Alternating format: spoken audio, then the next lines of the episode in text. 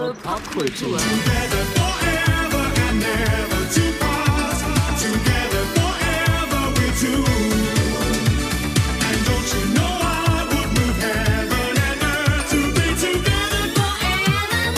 Einen wunderschönen guten Tag und herzlich willkommen zu 1000 Jahre Boah, Kultur. mit dem Thema Mit dem Thema Together Forever Teamwork. in der Popkultur. Genau. Und es ist Folge, 22? sehr schön, Ja. Eine Zahl, die für Teamwork steht. Das stimmt. Das ist so. Als hätten wir es. Als hätten wir es geahnt. Ja. ist mir auch in der Vorbereitung aufgefallen. Moment mal. Ihr als alter Zahlen-Nerd, da gehen sofort sämtliche Das Alarmglocken. stimmt, das stimmt. Ja. Genau, und ähm, ja, so Kooperationen und äh, Kollaborationen. Damit werfe ich gerade mal zwei Wörter in den Raum, die erstmal sehr nah beieinander liegen und man die auch eigentlich sofort, wenn es um Teamwork geht, kommen einem die schnell in den Sinn. Ja. Und wir sind bei der Vorbereitung schon drauf gestoßen, dass wir nämlich das Problem hatten, wie, was sagen wir denn jetzt? Sagen wir Kollaborationen in der Popkultur, sagen wir Kooperationen in der Popkultur. Und mir war beim Recherchieren nämlich schon aufgefallen, dass das doch zwei Paar Schuhe sind hier. Kooperation und Kollaboration. Ich will mal erstmal auf das Wort Kooperation gehen, Ja. ähm, welches aus dem Lateinischen kommt, äh, Cooperatio, ich weiß nicht, ob man das so spricht, ich denke mal, Zusammenwirkung, Mitwirkung. Und das ist das zweckgerichtete Zusammenwirkung zweier oder mehrerer Lebewesen, Personen oder Systeme mit gemeinschaftlichen Zielen. Und ist die wechselseitige Einwirkung der Akteure nicht international oder zweckgerichtet, spricht man hingegen von Interaktion. Kooperation und Interaktion sind wesentliche Merkmale menschlicher Arbeit in sozialen Systemen. Kooperation führt häufig zum Nutzen für alle Beteiligten. Es gibt aber auch erzwungene Kooperationen oder unter Täuschung zustande gekommene Kooperationen, bei der eine Seite mehr oder alle Vorteile aus dieser Kooperation zieht und die andere nur Kosten hat. Da Kooperation neben Mutation und Sele- Selektion eine zentrale Rolle in der Evolution des Lebens spielt, kann man die Entstehung und Entwicklung höherer Lebensformen nur unter Einbeziehung ihrer Kooperationsformen beschreiben. Dazu werden die Mechanismen der Kooperation auch mathematisch modelliert. Man könnte das jetzt auch übertragen. Eine Partnerschaft ist eine Kooperation, die vielleicht zu dem, zur evolutionären Bildung eines neuen, Neuen Lebewesens Lebewesens fü- führt. führt. Ne? Mm. Kooperation ist zumindest für deren Dauer ein Zusammenschluss im Sinne der Systembildung. Und es bildet sich auf einer höheren organisatorischen Ebene zeitweise ein neues System als bedeutsamer Wesenszug der Phylogenese. Kann man mal nachschlagen, habe ich jetzt nicht gemacht. Dessen Teilnehmer, die Kooperationspartner, erwarten ein der Kooperation entsprechendes Verhalten. Quid pro quo. Diese Erwartungen können als Rechte oder Pflichten ver- verhandelt und vereinbart werden. Für Kooperation sind weder Freundschaft noch Voraussicht oder Kognition notwendig. Die Erklärung des Zustandekommens von Kooperation ist ein wichtiges Forschungsgebiet der Spieltheorie. Die Grundprinzipien der Kooperation, dann gibt es zwei grundsätzlich unterschiedliche äh, Prinzipien, nämlich einmal die synergetische Kooperation, in der Neues durch die Kooperation geschaffen wird, was durch die Einzelteile nicht möglich ist. Und zweitens die additive Kooperation, in der Prozesse oder Abläufe durch die Kooperationspartner zusammengefasst werden, um einen optimierenden Effekt zu erzielen. Wie zum Beispiel unser Podcast. Genau, so viel erstmal so zum Thema Kooperation. Die Kollaboration. Denkt man auch nicht schnell an so Zweiter Weltkrieg. Äh, weiß nicht, Marlene Dietrich kollaborierte mit den Amerikanern oder Natascha so. bringt es hier schon auf den Punkt, bevor Ja. ich überhaupt irgendwas sagen muss. Genau daher kommt der Begriff Kollaboration. Ah, Aus dem Militärischen ja. oder? Mhm. Also es ist, um es kurz zusammenzufassen, die ideelle Zusammenarbeit zwischen Personen oder Gruppen von Personen. Insbesondere ist damit aber die Zusammenarbeit mit dem Feind zu Zeiten eines Ah, Krieges okay. oder der Besatzung gemeint. Eine in diesem Sinne mit dem Gegner kollaborierende Person wird als Kollaborateur bezeichnet. Besonders häufig wird der Begriff auf die Kollaboration mit den Deutschen zur Zeit des Zweiten Weltkriegs in den vom nationalsozialistischen Deutschland besetzten Ländern Europas und an weiteren Kriegsschauplätzen zwischen 39 und 45 bezogen. In Klammern NS-Kollaboration. Im Deutschen ist der Begriff außer in bestimmten Randgebieten in der Regel negativ besetzt und meint die Zusammenarbeit mit dem Feind. Aus feministischer Sicht werden von einigen Vertreterinnen auch bestimmte Formen der Zusammenarbeit von Frauen mit Männern, insbesondere die freiwillige Unterordnung unter dominante männliche Verhaltensweisen bei sexuellen Begegnungen als Kollaboration bezeichnet und im Kontext des Geschlechterkampfes negativ bewertet. In diesem Sinne erklärte die Feministin Alice Schwarzer, weiblicher Masochismus ist Kollaboration. In anderen Sprachen, wie beispielsweise dem Englischen, Spanischen und Italienischen, bedeutet auch Collaborator, Collaborador mhm. oder Collaboratore nur ganz allgemein Mitarbeiter. Mhm. Mhm. Im Englischen wird jemand, der mit dem Feind zusammenarbeitet, hingegen mit dem Wort Quisling bezeichnet. Aha. Dieser auch in anderen Sprachen verbreitete Ausdruck für einen Kollaborateur im Krieg. Quisling? ja. Aha, nie gehört. Ich auch nicht. leitet sich vom Nachnamen des Norwegers Vidkun Quisling her, so. der vor und während der Besatzung seines Landes durch die Deutschen mit den Nationalsozialisten kollaborierte. Im Spanischen nennt man einen solchen Kollaborateur Collaboratorista, im Italienischen Collaborationista. Mhm. So viel mal zu den Fakten. Ja, aber wenn zum Beispiel in der Musik, wenn man irgendwie was Englisch, Englisches liest, ja. dann wird immer von Collaboration gesprochen. Absolut, mhm. genau so ist es. Ja. Und ähm, ich weiß aus Erfahrung, wenn, wenn ich mal öfters in irgendwelchen Musikforen bin und es geht um Zusammenarbeit, mhm. dann sagen die Amis auch immer, wanna collab? yeah, man. Sure. Oh, yeah, for sure, for shizzle. Ne? genau, also bei denen ist es nicht so negativ besetzt. Ich bei mir bisher eigentlich auch nicht. Aber ich musste das doch wirklich mal ergoogeln, was ja. da der Unterschied ja. ist. Und das fand ich echt ja. interessant. Ne? Also, dass es so grundsätzlich von den Deutschen eher negativ belegt ist. Ne? Mhm. Also auch wenn ich so jetzt ans Berufliche denke, ne? also du kooperierst mit jemandem, mit einer, mit einer anderen Gruppe oder so. Mhm. Du würdest aber nicht sagen, du kollaborierst mit... Nee, nee wahrscheinlich nicht. Höchstens ich kollabiere. ich kollabiere, ja. Alleine kollabori- äh, kollabiere ja, ich. Ja, genau. Ich kollabiere. Ja, das ist mhm. ja mal erhellend hier, ne? oder? Will ich auch sagen. Ja. Jetzt wissen wir Bescheid. Gut, dann starte ich mal. Dann oder? starten Sie doch mal. Ja, genau. Mhm. Wir haben vorhin kurz darüber gesprochen, ähm, was wir alles heute so mitgebracht haben mhm. im Off. Mhm. Und es stellte sich heraus, dass ich Filme dabei habe. Ähm, du nicht, ne? Nee. Weil das gar nicht so äh, üblich ist, mhm. dass für Filme dass bei Filmen äh, Teamarbeit von verschiedenen Regisseuren vielleicht sogar oder was auch immer irgendwie. Was ich eigentlich ähm, gedacht hatte, weil ich habe mir das, den Finger wund gesucht im Netz und nichts gefunden. Mhm. Also ich habe später noch ein Beispiel für mhm.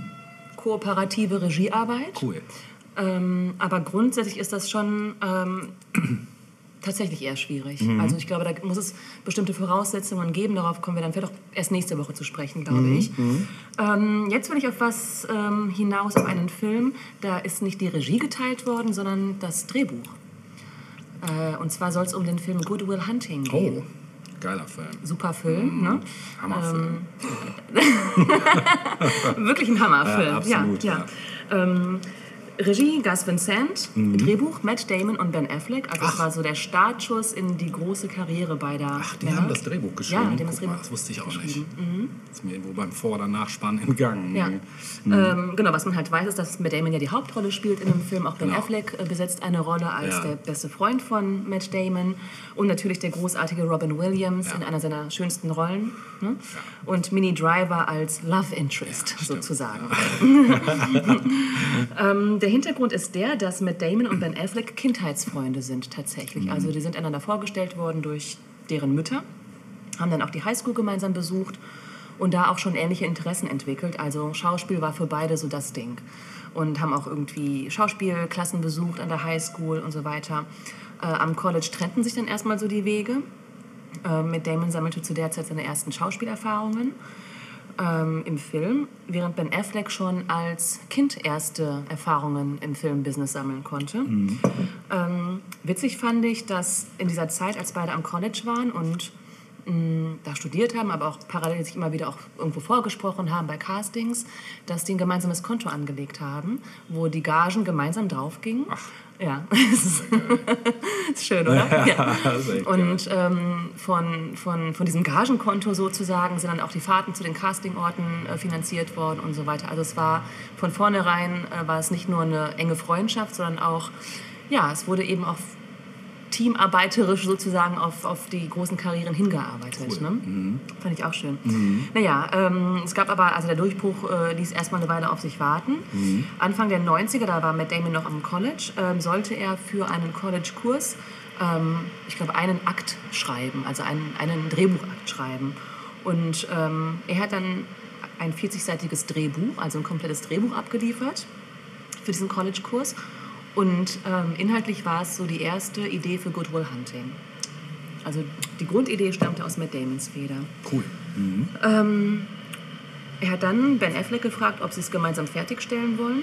Und das Skript ist dann 1994, also drei Jahre bevor Good Will Hunting in die Kinos kam, von beiden fertig geschrieben worden.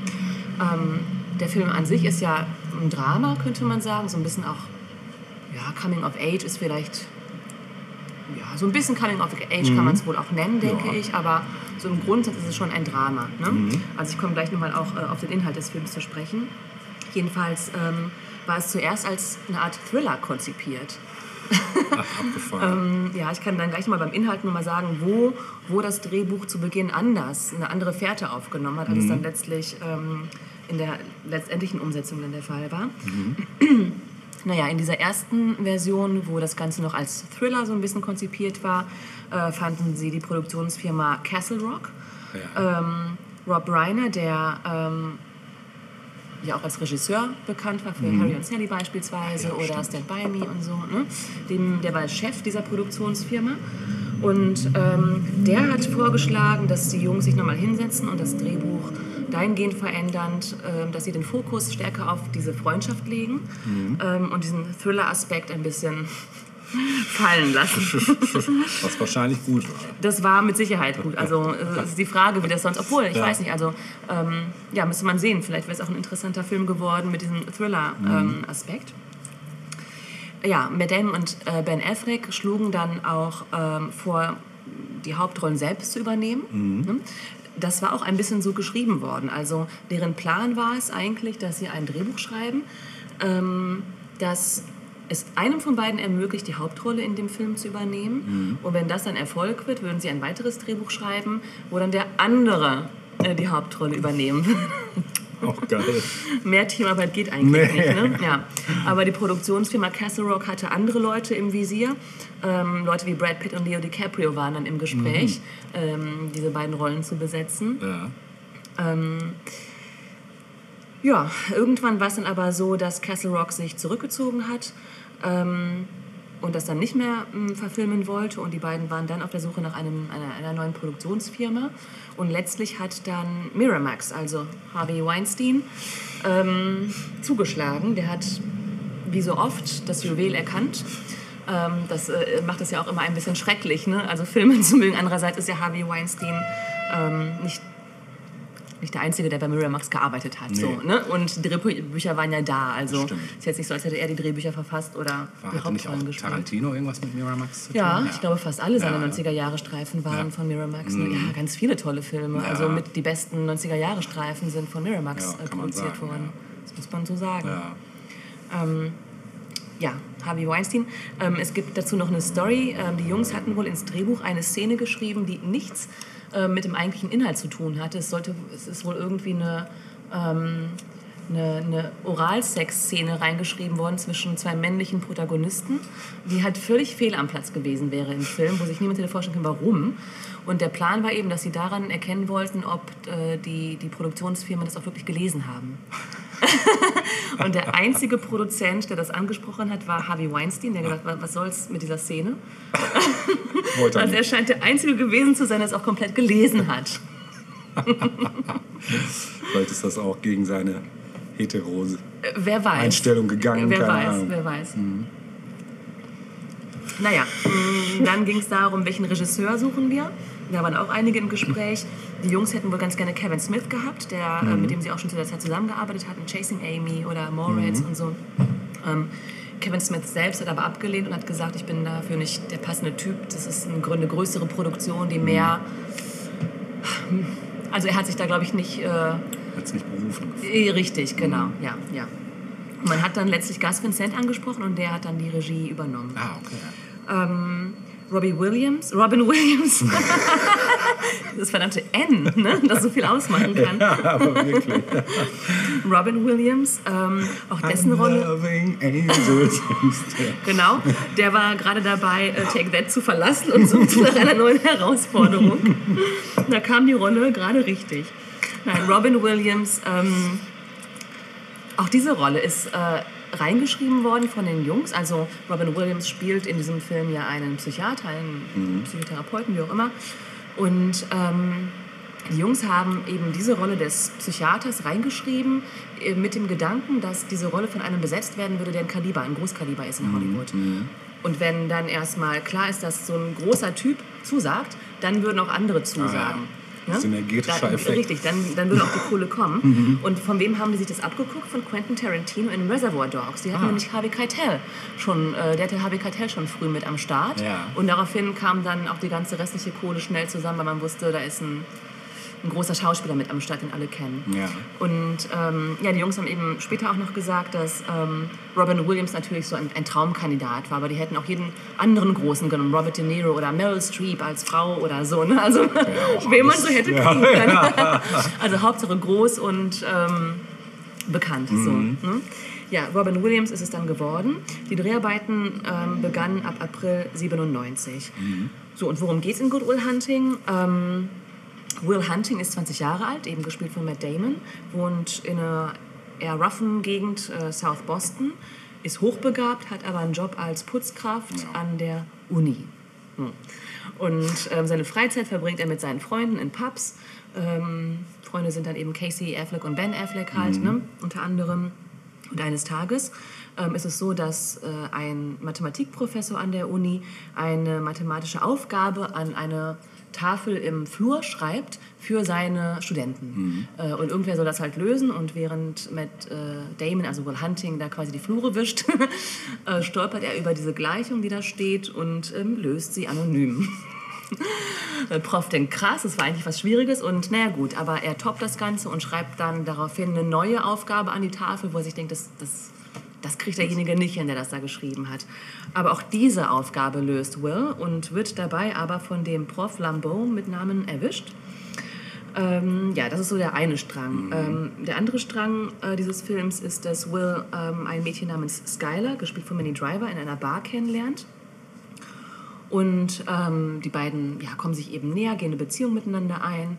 Und ähm, Will ist aber so, dass er immer noch, ja, er hat zwar diese Aufgaben gelöst, aber sein eigentliches Leben findet woanders statt und er gerät irgendwann in eine Schlägerei, wird verhaftet und äh, die Gerichtsverhandlung findet statt. Und während dieser Gerichtsverhandlung ähm, sitzt zufällig nicht, der kriegt das halt mit, dieser Prof Lambeau sitzt hinten im Gerichtssaal und beobachtet das und ähm, schlägt dem Richter einen Deal vor und Will und sagt, ähm, Will, äh, du kannst einer Haftstrafe entgehen, wenn du mein Student wirst, mein Mathestudent, und wenn du gleichzeitig äh, eine Psychotherapie beginnst.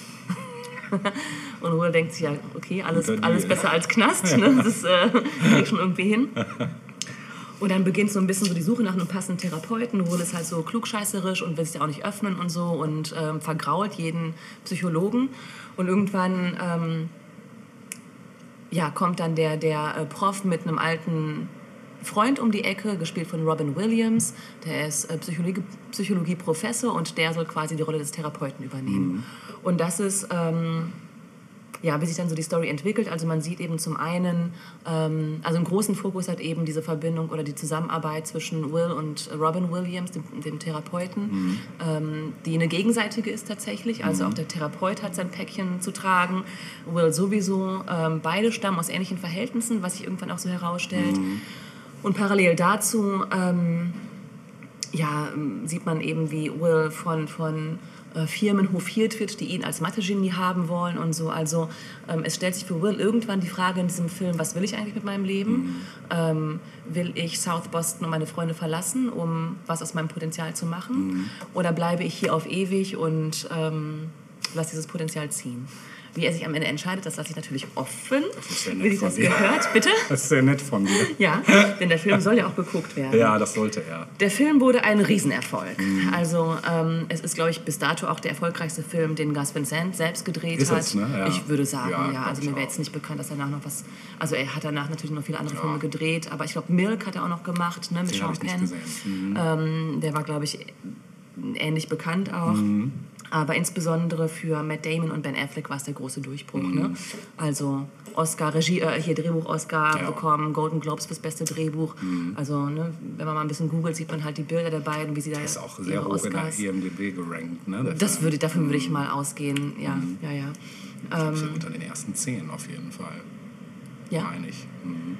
unter den besten ersten... Den ersten zehn, ja. Aha, doch so hoch, ja, echt? Ja. Krass. Können wir gleich mal nachschauen. Ja. Ich bin mir ziemlich sicher. Mhm. Ja, gucken wir mal. Also Ja. mir würde auch keine Schwachstelle in diesem Film auffallen. Das Schöne an diesem Film ist, dass er ähm, mh, sich so was Rohes irgendwie auch bewahrt, Mhm. während, also man, man, man, man hat so das Gefühl, es ist schon so eine halbe Doku manchmal Mhm. irgendwie, ne? also gerade auch wenn es so um die Szenen geht, wo die Freunde eben untereinander gezeigt werden und Mhm. so. Es ist ein gutes Ende. Ähm, es ist ein insgesamt ja, rundum gelungener Film. Durch und durch. Und der ist auch überlang, aber wirkt nicht überlang. Ist er überlang, ja? Ja, geht über zweieinhalb Stunden. Oh, krass, das habe ich nicht mehr so vor Augen. Nee, kommt einem auch nicht so vor. Ja. Also, Und für Robin Williams war es tatsächlich, also äh, Fans sagen bis heute, das ist eine seiner besten Rollen, ja, ne? eine seiner tierisch. geliebtesten Also, Rollen auch so. Ja. Ich meine, der kannst du. Robin Williams ist so jemand, wo ich immer. Also es ist eigentlich egal, welchen Film. Selbst wenn es irgendeine flache Komödie ist. Ich finde immer, Robin Williams ist einfach jedes Mal, wenn er auftaucht, Mrs. Doubtfire, damit kam ich nicht klar. Ja, das tut mir leid. das, das, das, war so, glaube ich, Klamauk, das Einzige. ne? Ja, das war Klamauk, ne? Ich meine, Und Morg vom die Rolle Org, spielt er so super. haben wir ihn ja, äh, lieben gelernt. Fantastisch. Nano, nano. Ja, ja. mir fällt immer König der Fischer noch ein, wo Ja. er einfach auch großartig... Awakenings Wie heißt er auf Deutsch? mit Robert De Niro, wo ich glaube, Robert De Niro ein Patient ist, der Ja, unter der Schlafkrankheit leidet. Oder Ja, ich kann mich- ja, kann mich Weiß erinnern. ich nicht. kann mich erinnern. Ja, auch großartig. Robert De Niro sowieso auch immer. Das war ein toller Film. Mhm. Den muss ich auch mal wieder gucken. Ich weiß nicht mehr, wie der auf Deutsch hieß, aber es war auch ein Hit. Ja, Ja, der hat tolle Filme gedreht. auf jeden Fall. Good Morning Vietnam und so. ne? Auch Mm, super. großartig. Großartig. Ja. Und Ja, wenn man dann mal so sieht, jetzt sind wir bei Robin Williams, Macht ja wollte ich eigentlich gar nicht hin, aber macht ja ja. so, auch wenn er mal so Oscar-Ansprachen oder überhaupt irgendwelche. das war ein cooler Ja, Typ Es war einfach, ne? immer, Ja. echt immer so auf den Punkt Ja. und so witzig und Ja. ja, schade, dass er einfach so Depressionen hatte, Ja. so extrem. Ne? Ja. Mhm. ist ja, glaube ich, bei Komikern auch gar nicht so Nee, selten. Ne? ist weit verbreitet. Interessant. Mhm. Ja, aber er hat schon ein großes Werk hinterlassen, Mhm. Ja. immerhin. Also, das muss man auch erstmal bringen. Das ne? muss man erstmal ja. schaffen. Gut, äh, es gab auch einen Soundtrack zu dem Film. Ja. Ähm, daraus würde ich jetzt aber nichts spielen. Ach so. Ich habe nicht so Das sagst du jedes also, Mal. Ja, es gab auch einen Soundtrack. Ich spiele Aber daraus der- jetzt aber nicht. Hier erstmal die Erwartungen erhöhen und dann. Edgy Badge. Nee, kann man sich ja mal gu- angucken. Also Elliot Smith hat zum Beispiel ein paar Tracks beigesteuert. Ich habe mir aber gedacht, gucken wir doch mal, was war denn im Jahr 97 so in den Charts und ähm, was für Bands oder Sänger haben da Sachen rausgehauen. Ja. Unter anderem war da eine Band, die, mh, ich glaube, ihr drittes Album in dem Jahr rausgebracht hat, nämlich The Verve mit Urban Hymns. Und aus dem Album dachte ich, äh, hören wir jetzt Weeping Willow.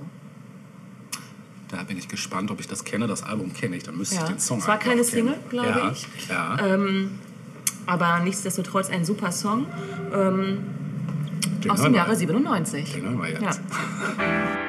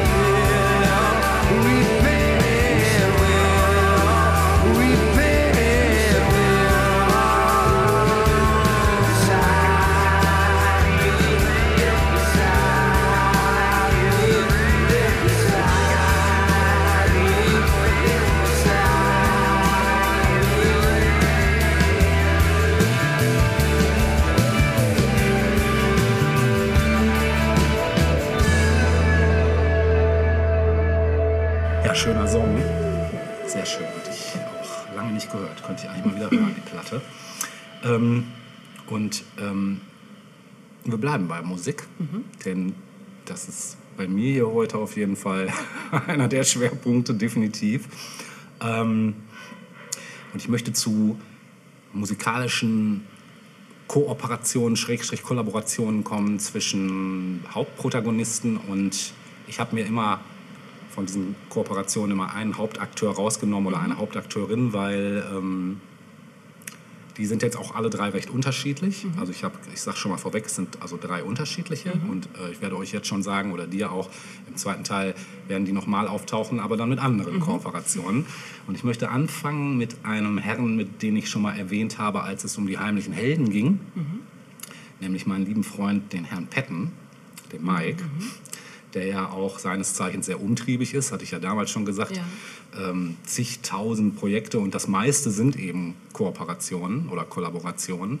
Äh, und zwar aus unterschiedlichsten musikalischen Ist schon, immer wenn du jetzt Kollaborationen sagst, Ich irgendwie, er dann irgendwie ein Nazi-Generell oder so Genau. Ja, mit dem Nazi-General hat er nicht kollaboriert. Ähm, ähm, ich möchte erstmal auf ein Projekt kommen, was ich sehr, sehr geil finde von ihm. Und zwar hat er dieses Projekt zusammen mit Nathaniel Merri Merriweather, äh, seines Zeichens Dan the Automator, hatte ich auch schon mal erwähnt, glaube ich. Auch in der, ich hatte das Projekt mal ganz kurz angesprochen, nur als eins seiner Projekte. Äh, Dan the Automator, ähm, wie gesagt, ist ein sehr umtriebiger ja, japanisch-amerikanischer Produzent, der gerade so im Bereich des Hip-Hops sehr aktiv ist und der sehr viel so auch so, ich sag mal, wenn man jetzt einen Vergleich braucht, so vielleicht so in Richtung Fatboy Slim, DJ Shadow, so in so eine Richtung geht. Also ein bisschen oldschooligere Beats, sehr geiles Sampling, ähm, dadurch, dass er eben ähm, asiatische Abstimmung äh, hat, äh, schlägt sich das in den Sounds nieder, ne, was ich sehr geil finde, weil das ist eine Sache, die hat man so im Jazz und Trip-Hop äh, ja zwischendurch schon mal. Und ähm, ja, die beiden haben sich irgendwie gesucht und gefunden. Außerdem bei diesem Projekt, welches Lovage heißt, Lovage übrigens äh, auf Deutsch Liebstöckel, also das Gewürz. Ähm, weitere Protagonisten in diesem Projekt sind Jennifer Charles, äh, die bei den Elysian Fields gesungen hat. Weiß nicht, ob du die kennst. Super auch übrigens, sehr empfehlenswert. Auch wenn ihr es nicht kennt, hört da mal rein. Also großartige Stimme werdet ihr vielleicht auch gleich, je nachdem, was Natascha zieht, dann hören. Äh, dann noch dabei Kid Koala, DJ von Ninja Tune Records, sehr relativ gepushter DJ, der im zarten Alter von 17, glaube ich, durchgestartet ist wie kein zweiter. Unglaublich geile Skills. Dann noch dabei Chest Rockwell und niemand Geringeres als Africa Bambata. Also eine krasse Truppe eigentlich, die sich da so geschart hat zusammen. Ja, und halt Mike Patton. Und ähm, das erste Album von denen, das hieß Music to Make Love to Your Old Lady By, erschien am 5. November 2001. Ja, Mike Patton und Jennifer Charles, die singen teilweise im Duett. Und die Stücke, äh, welche sich stilistisch so zwischen Jazz und Trip-Hop bewegen, ähm, die werden dann noch ähm, mit Scratches ähm, verfeinert durch den Kid- Koala. Der hat dann auch damals bei der Tour durch 13 Städte der USA mit teilgenommen. Die haben ein gemeinsames Album aufgenommen, Genau. oder? Und wann? Wann ist das erschienen? 2001, im Ende 2001. genau. Und äh, die verträumten Flöten, Streicher und Pianopassage werden von schleppenden Beats begleitet und von Geschichten über Liebstöckel und bizarren Drinks. Mike Patton äh, kündigte 2006... Stöckel High. Ja, Liebstöckel ist wohl so ein Aphrodisiakum. Ah, okay. Habe ich selber auch noch nicht probiert. Vielleicht sollte ich das mal machen. Ich habe noch eine Packung zu Hause. Streue ich mir einfach mal aufs Brot. Wofür machst du es denn sonst? Wofür benutzt du es denn sonst? Warum hast du das zu Hause? Es gibt, ja, es gibt so Gerichte, wo man das schon mal braucht. Liebstöckel, ja. Eher so in Suppen und Eintöpfen? Ja, irgendwie so, genau. Aber da habe ich jetzt auch noch keinen Effekt rausgezogen. Ah, vielleicht muss man da auch Mengen von konsumieren. Ich weiß, verraucht man das auch besser, ich weiß es nicht. also Mike Patton kündigte 2006 in einem MTV-Interview ein zweites Album an, welches allerdings immer noch auf sich warten lässt. Ähm, ja, das Cover von der Platte, die 2001 erschien, ist eine Hommage an das Cover von Serge Gainsbourgs zweiter Platte. Ähm, ja, und äh, Kylie Swenson von der Zeitung Blender, die schrieb, Lovage is music to put ladies in the mood and it works both as satire and actual make-out fair. genau, und da es mir ein bisschen schwer fiel, da jetzt einen Song auszuwählen, den ich euch mal zeigen möchte, darfst du einziehen.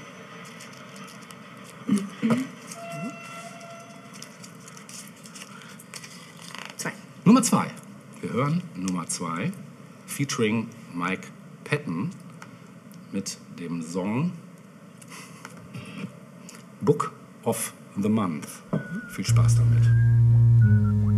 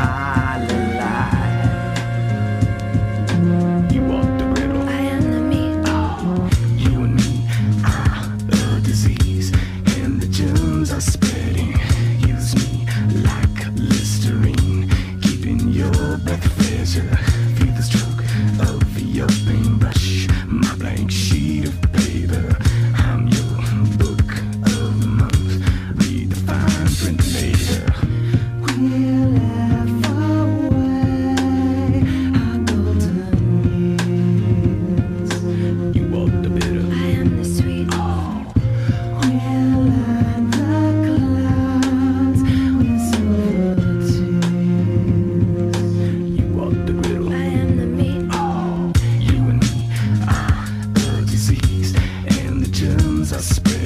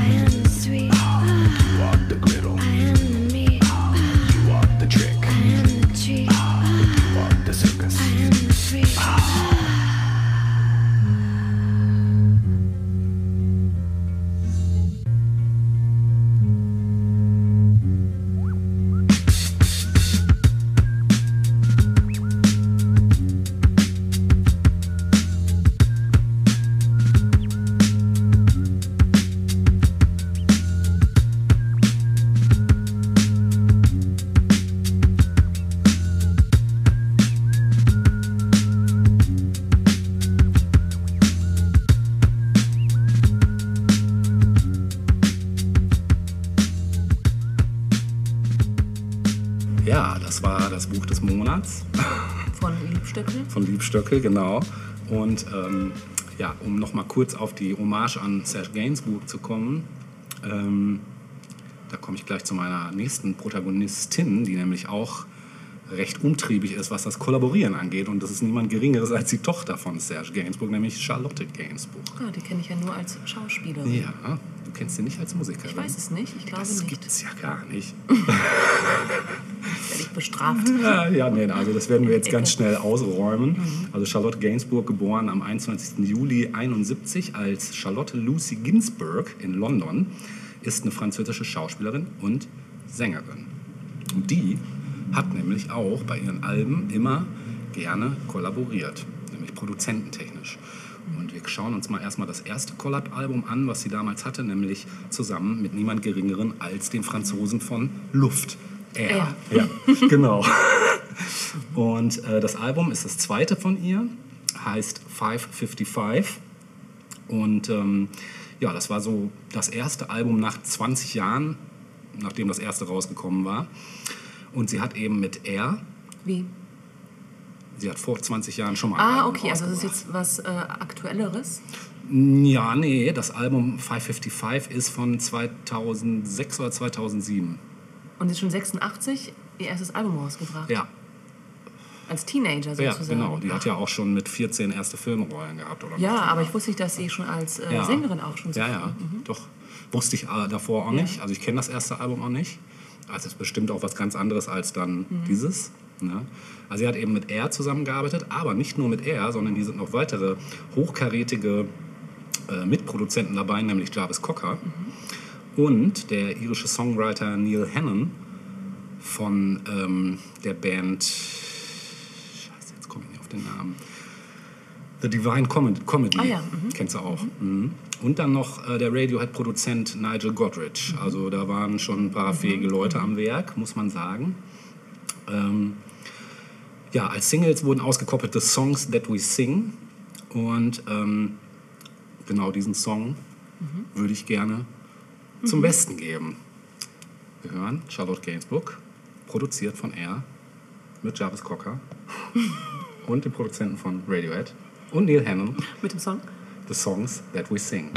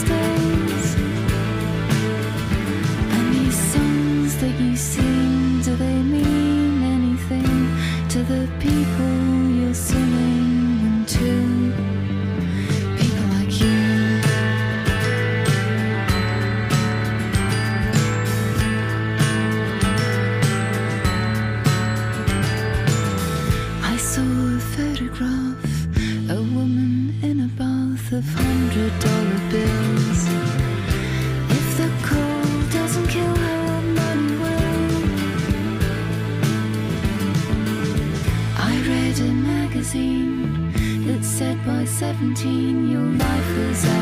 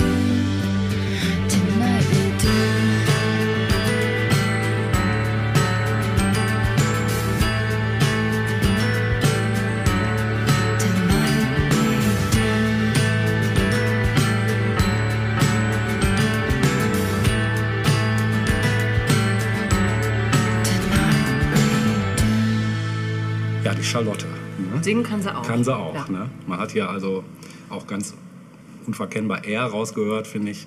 So luftiger, smoother, geiler Popsong Mhm. einfach. Ja, und ich möchte dieses Feature enden mit äh, einer Kollaboration, die wohl die Kollaboration der Popgeschichte darstellt. Nämlich die Kollaboration zwischen John und Yoko. ne? Und ich glaube, da brauche ich gar nicht so viel zu erzählen. Ich mache es trotzdem. Also vielleicht gerade dazu, wie die beiden sich kennengelernt haben. Das hattest du auch schon mal berichtet, glaube ich. So witzig, ich habe, ähm, darf man dir schon wieder nicht erzählen, aber ich habe vorgestern eine, ähm, eine alte, was war das? Nee, Freitag war vorgestern? Ja.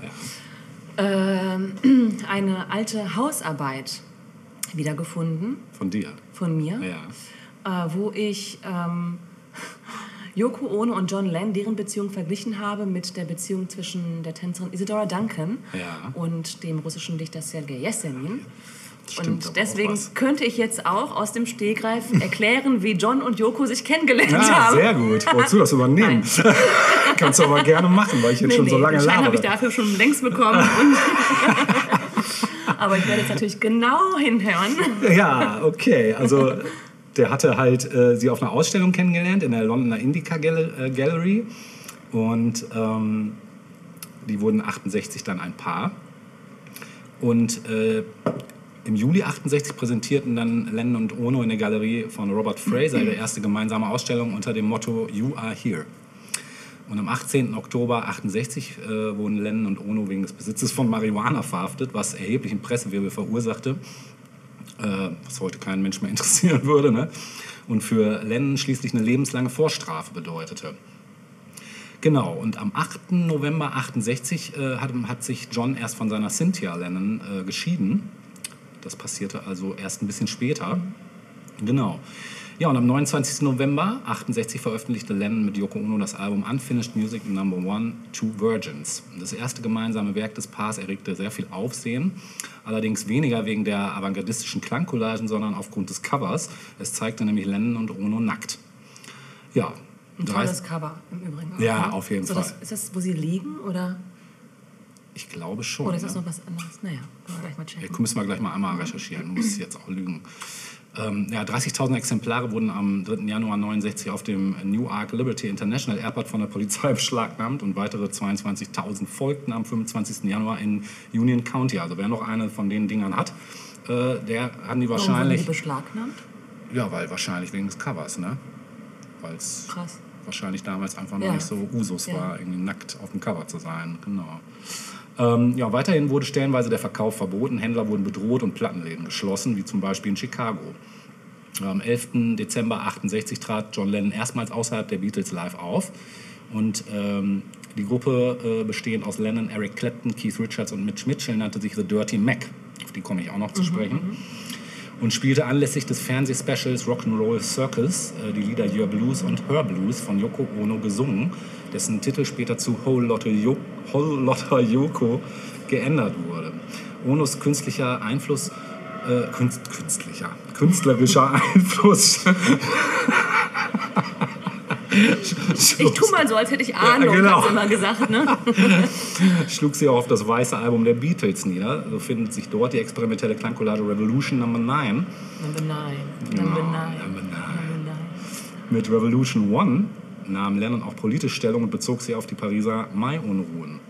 Im Mai 69 erschien das zweite Album des Paares Lennon und Ono unter dem Lennon und Ono unter dem Titel Unfinished Music Number 2 Live with the Lions. Genau. Und ähm, mh, ja, die haben dann geheiratet im März äh, 69 in Gibraltar.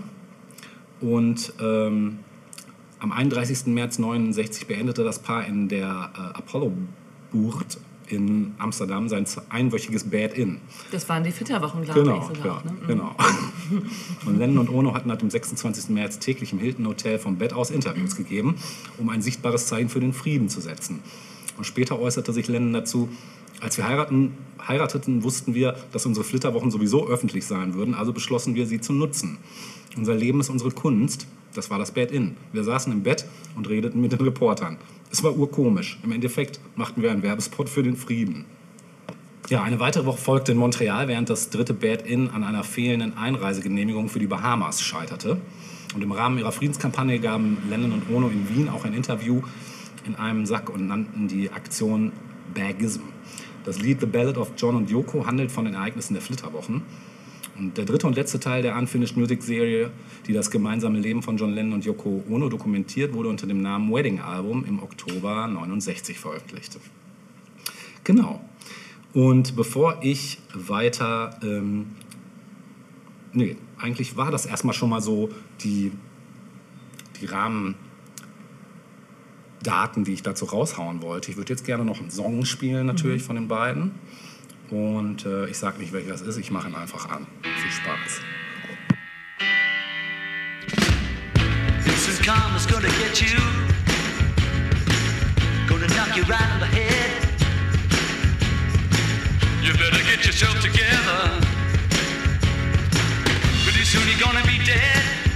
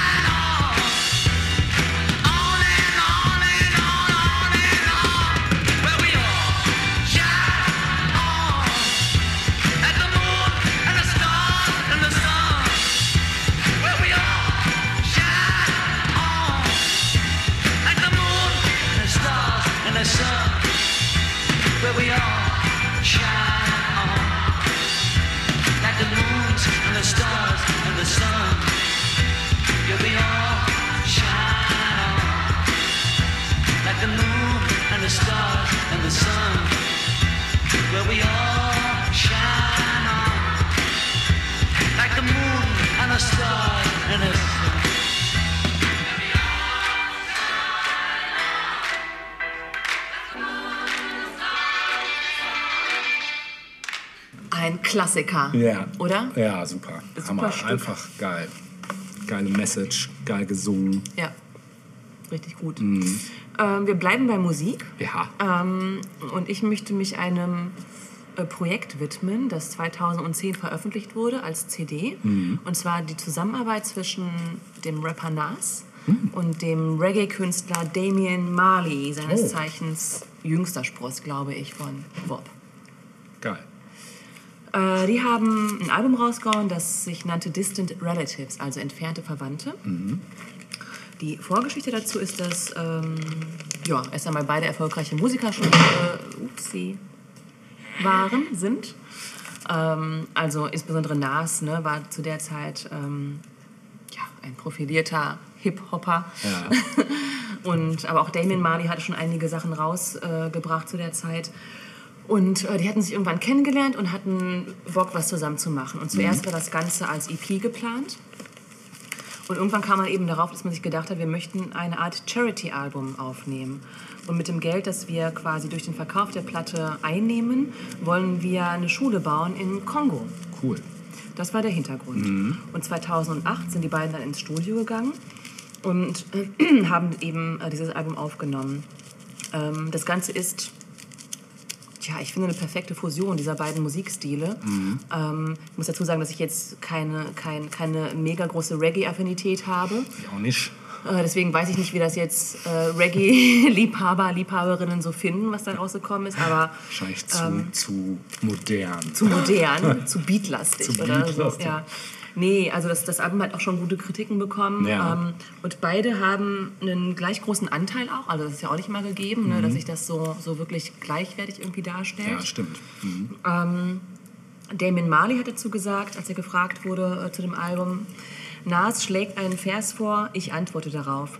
Und so hat sich bei den Aufnahmen eine Art Gespräch entwickelt. Cool. Und es kommt auch wirklich so rüber. Also es ist sehr, sehr gleichwertig. Mhm.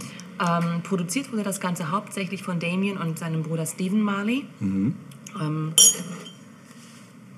Damon Marley sagte dann weiterhin, wir versuchen einen Sound zu machen, der an jeden von uns beiden erinnert, aber nicht exakt wie einer von uns klingt.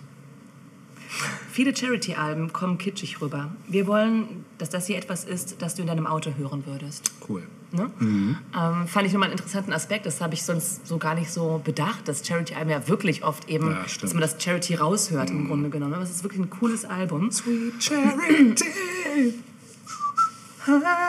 Das ist ein Lied oder Ja. war das gerade gefreestylt Nee, von nee. dir? nee, das war ein Lied von niemand Geringerem als einen, den ich heute schon erwähnt habe, nämlich von Herrn Patton. Und zum Inhalt sagte ähm, Damien Marley, es ist unser Anliegen, ein Bewusstsein für Afrika zu schaffen, für die Probleme dort, aber auch für den kulturellen Reichtum. Und Nas hat ergänzt, es geht um mehr als Afrika. Es geht um die Menschheit, um Selbstermächtigung und darum, dass wir alle miteinander verbunden sind. Das Album ähm, also die Songs, klar, ähm, handeln eben stark von, von, von äh, Zuständen in der Welt, ähm, insbesondere auch immer wieder auf Afrika bezogen, aber eben nicht nur. Das Album featuret verschiedene andere bekannte Leute, wie Lil Wayne beispielsweise Ah, cool. oder auch Joss Stone. Ich weiß gar nicht, ähm, ist die noch around? Boah, gute Frage. Vermutlich, ne? Weiß ich Bestimmt. nicht. Aber auch dies darauf zu hören. Ja. In dem Zusammenhang, das hätte man auch super besprechen können heute, äh, weil es somit die geilste Hip-Hop-Kollaboration ist, äh, meines Erachtens. Und das habe ich schon mal erwähnt, nämlich Watch the Throne. Also Kanye West und Jay-Z von 2011. Ja. Das ist so das Überalbum, Ja, finde ich, wenn es um Kollaborationen geht. auch richtig geil. Ähm, ein richtig eigenständiges, super tolles Das ist so Ding. mein, mein Favorite von den Hip-Hop, zeitgenössischen Ja, Hip-Hop-Kollaborationen. ne, wirklich. Also besser kann man es irgendwie nicht Nee, hinkriegen. das ist Und beide waren so auf dem Zenit ihres Ja. Schaffens irgendwie, Das muss von man vorne sagen. bis hinten einfach geil. Ja. Ähm, ja, ich äh, will Äh, natürlich wann, auch. Bitte was? Sorry, von wann ist Von das, wann? das Ding? Von 2010. 2010. Also zehn Jahre Zehn alt Jahre. Mhm. jetzt. Im Mai 2010 erschienen. Ja. Ähm, ja, es hat einfach coole Vibes. Mhm. Äh, Das bringt so dieses Reggae-Hafte natürlich mit sich. Ne? Easy, easy Marihuana Vibes. genau. Aber wie gesagt, also auch die Texte sind gut. Es ist insgesamt Mhm. ein wirklich rundes Album. Also man, man, man sieht, da sind zwei gleichwertige Künstler am Start, die Bock haben auf das, was sie da gerade machen. Ähm, wir hören ein Stück aus dem Album natürlich. Natürlich. Äh, das ist, den Titel trägt Count Your Blessings. Ähm, ja, und ähm, genau darum geht's. Also schätze das, was du schon hast. Be thankful for what you've got. So is it. Massive Attack Zitat. Also. Viel Spaß damit.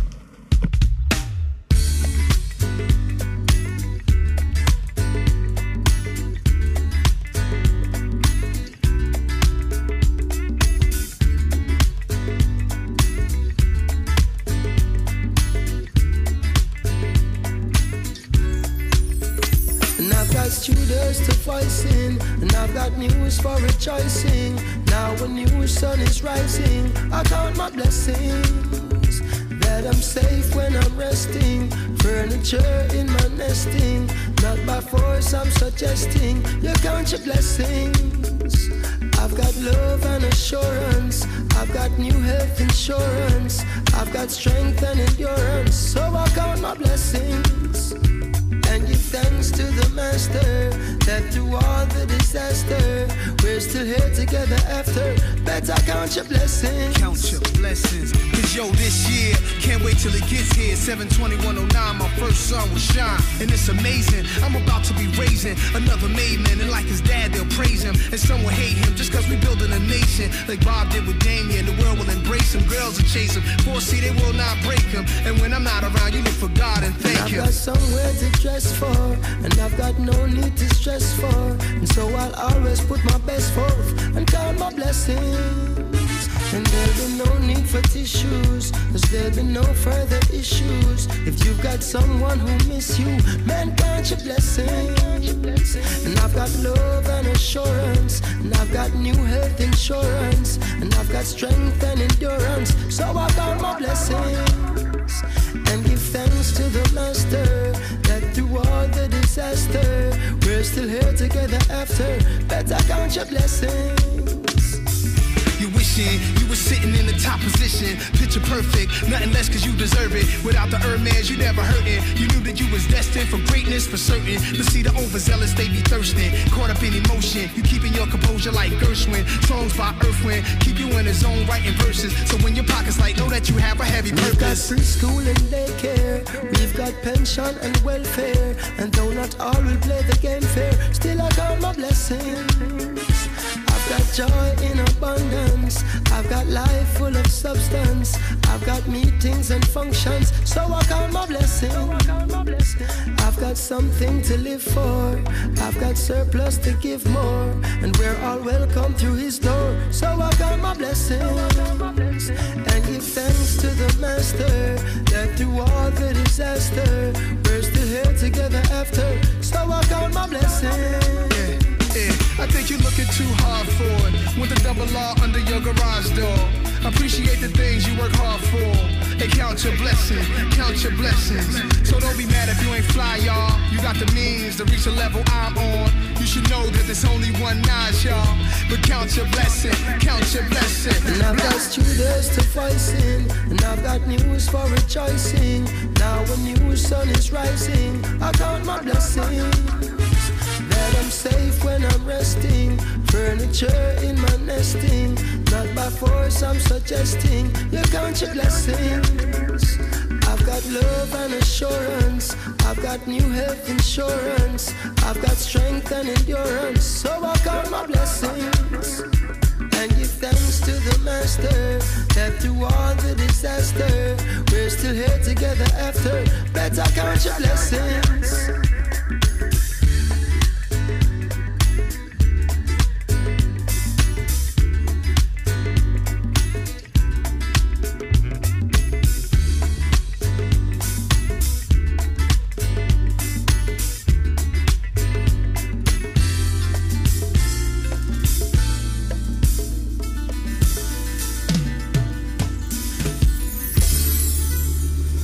Fluffig. Fluffig, ja, ne? Ja. Schön chillig, fluffig. Habe ich gleich Bock auf einen Longdrink. Richtig. ähm, aber das Album ist nicht ausschließlich so. Also ich habe, wir haben gerade mal kurz hier im Off reingehört in As We Enter. Das Mhm. Ja. war die erste Single-Auskopplung aus dem. Mhm. Album. Das ist ein bisschen rougher so, richtig geil.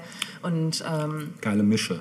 geile Mische, eine richtige Fusion zwischen den beiden. Also es ist interessant, wie das beide so Ja. Nahtlos ineinander überspringt. Auf jeden Fall. Ne? Und das ist auch, ähm, was ich eben auch schon meinte, es ist nicht zu Reggae-lastig Mhm. im Stile von, dass man meint, dass man hört jetzt ein, ein klassisches Reggae-Album Ja. oder so und auch kein klassisches Hip-Hop-Album. Es ist so, die Fusion Mischung. ist echt top. Genau. Mhm. Also ich kann das Album wirklich sehr empfehlen. Ja, Schön. gut.